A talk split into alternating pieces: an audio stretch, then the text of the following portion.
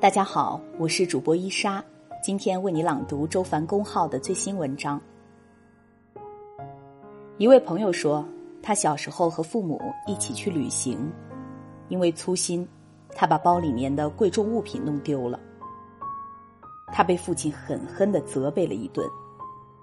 当时他感到非常害怕，也很懊恼，对这个错误反省了无数遍。从那以后。他每一次外出都会变得小心翼翼，甚至有一点过度神经质。可能检查行李箱都要检查五遍，确认个门有没有反锁都要反复确认三遍。有的时候人都已经下楼了，还会再折回来检查一遍门反锁了没有。每次出门，他心里总觉得有什么重要的事情忘记做了，非常的没有安全感，因此。要反复检查各种细节，希望把事情做到万无一失。这位朋友对于细节的近乎偏执的控制欲，其实就来源于他过去的经历，或者说伤痛。曾经在丢失东西的时候，父亲批评的声音一直留在他的心底，内化成了他自己的声音。虽然他已经成年了。但是从来没有原谅过去那个犯错的小孩儿。为了避免再次犯错，避免再次经历那种强烈的自责、懊悔的感受，所以，他就会想要反复确认各种物件的细节状态，力求不出错。在某种程度上，控制是对过去伤痛体验的防御措施。创伤没有被疗愈。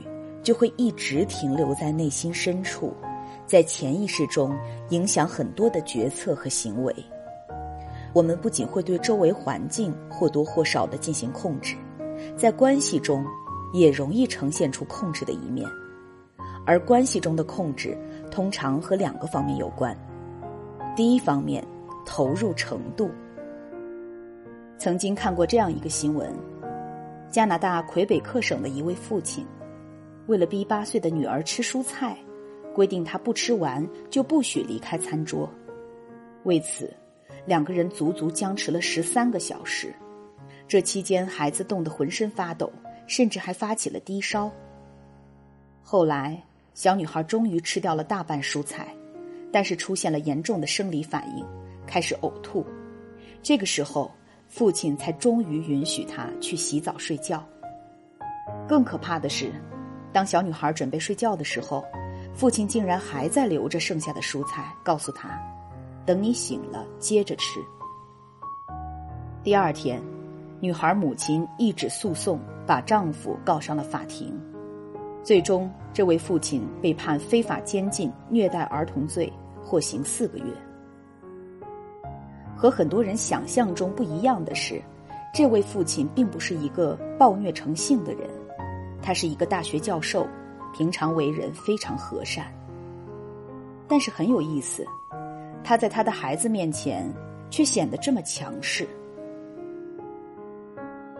每个人控制的具体面相可能是千差万别的。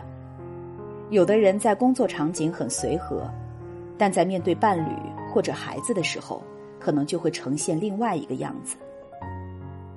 还有的人正相反。可能对孩子非常的接纳温柔，但是在工作中就完全不是这个样子。无论我们在哪个面相上呈现出很强的控制欲，底层都是因为我们很看重这段关系。我们对关系投入的越深，越是看重某段关系，就会越希望在这个关系场域里面得到更多的正向滋养或者反馈。因为对方的正向反馈和顺从，可以让我们感受到某种被爱、被尊重的感觉。第二，认知模式。当我们在关系里面有一些很执着的信念和一些错误的认知模式，比方说，有一些人他们在关系里面就会有这样的认知，他会认为我在意的人如果不听我的。就等于他不爱我，不在意我，不理解我，或者是不信任我等等。很多人没有办法理解对事不对人，会认为对方挑战我制定的规则，挑战我的要求，就是在挑战我。因而，他们没有办法包容不同的意见，也需要在方方面面都感受到被重视、被尊重的感觉。每个人控制的场景不一样，但是底层都是想要通过控制外部的环境，体验到内在的稳定。当我们内心不稳定的时候，我们就希望外部世界足够稳定，然后我们就会觉得所有的事情只要不符合我的想法，就会觉得心慌，觉得不能接受。学会去接受人世无常，是我们成长和成熟很重要的标志。我们越没有办法接受失控，就会越多的控制，而我们越多的控制。也会越多的感受到失控和挫败的感觉。挫败感本质上就是失控感。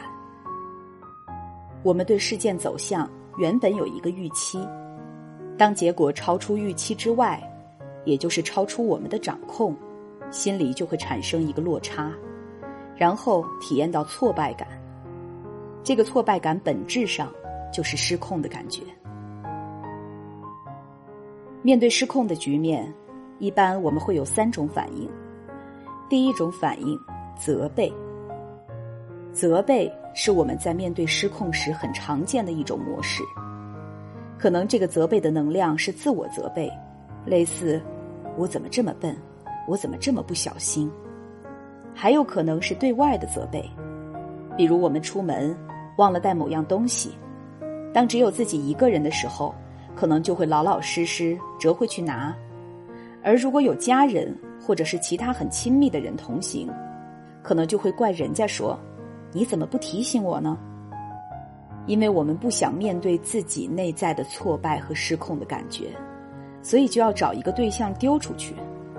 我们的第一反应可能就是把责任推给对方。对很多人来说，我们身边很亲密的那个人。在关系中的作用，就是做背锅侠，承载我们的挫败感和失控感。很多父母为什么对孩子缺乏耐心，经常责备孩子、批评孩子？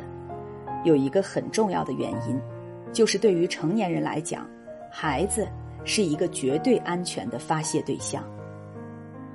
对于有些父母来讲，他在生命中感受到生活不断的失控。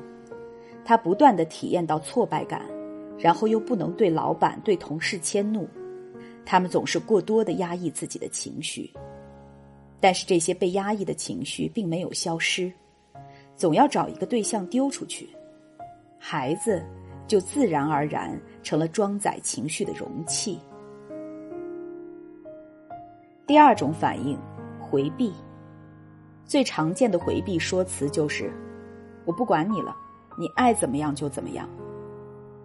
比方说，你送孩子去上学，孩子突然说：“我有个什么东西忘带了。”内心很稳定、很有力量感的父母就会说：“没关系的，我跟老师说一下，没什么大不了的。”他对于孩子有很大的承载力，能够兜住意外状况，很好的安抚孩子的情绪。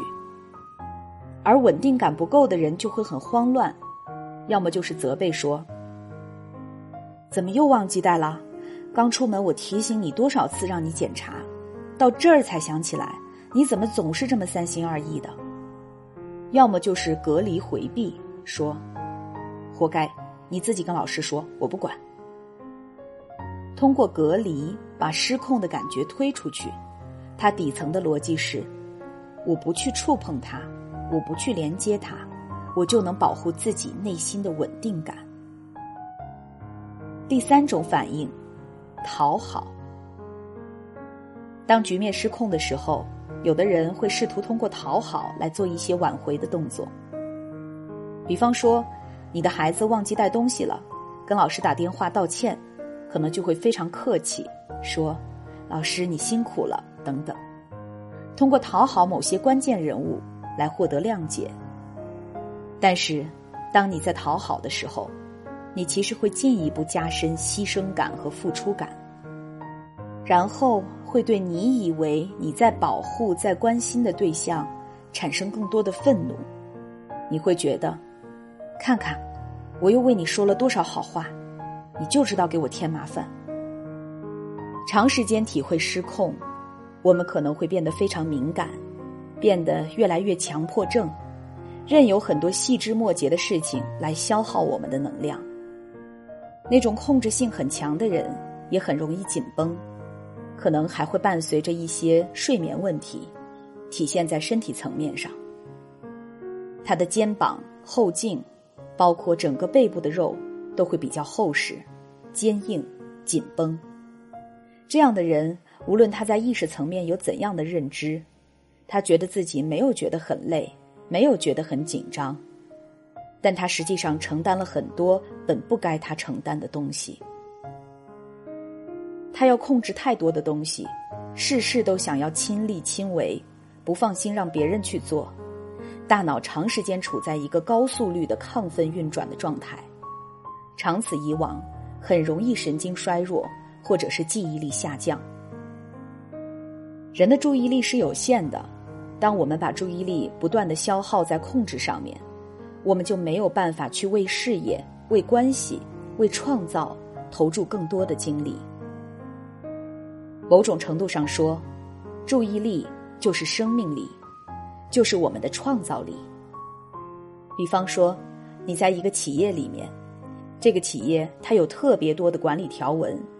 流程冗杂，你想买一个东西，需要三个部门的领导签字，等好多天才能批下来。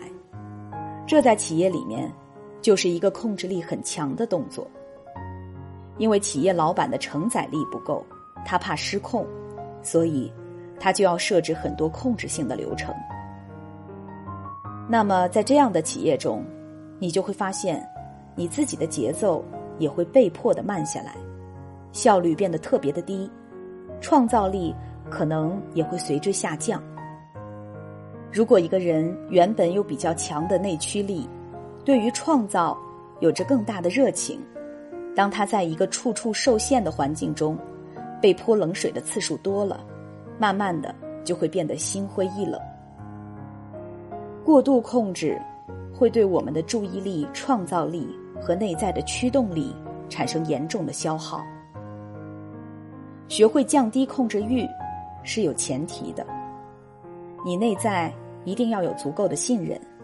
首先，要学会信任自己。信任自己，需要你底层有足够的稳定感和力量感。当我们内在很稳的时候，我们就可以更好的应对外部环境的动荡，然后可以把更多的注意力释放出来，去服务于更高的目标。而不是老是把我们的注意力用来把控一些事情，让这些事情不要出错，不要失控。很多人的生命动能都是以不出错为目标，而不是以如何做得更好、取得更大的成就为目标。怕出错，当然也是跟过去的创伤有关，因为过去犯错，然后被极大的否认，这个底层的创伤一直没有被疗愈。所以就会形成后面的小心翼翼的行为模式。控制除了会消耗我们的注意力和内驱力，还会消耗我们的关系，会让关系变得非常的脆弱，让关系失去情感和空间的连接，变得很僵硬。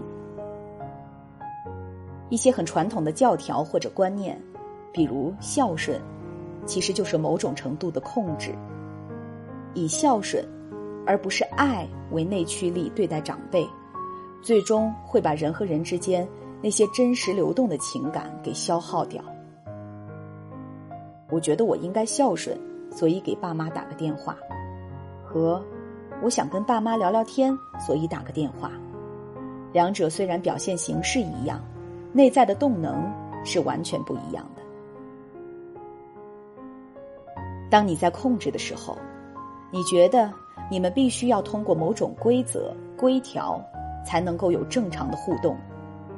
底层对自己是不够信任的，你不相信自己可以靠人格魅力、靠爱就能够让关系形成良性互动。很多的老一辈的人喜欢对孩子说：“你怎么不孝顺，都不记得给爸妈打电话等等。”这些其实就是没有信心，他不相信他值得被爱。只有当我们内在足够的稳定，对自己有足够的信任。相信自己值得被爱，我们才会更加的真实，少一些控制，多一些真正的情感流动。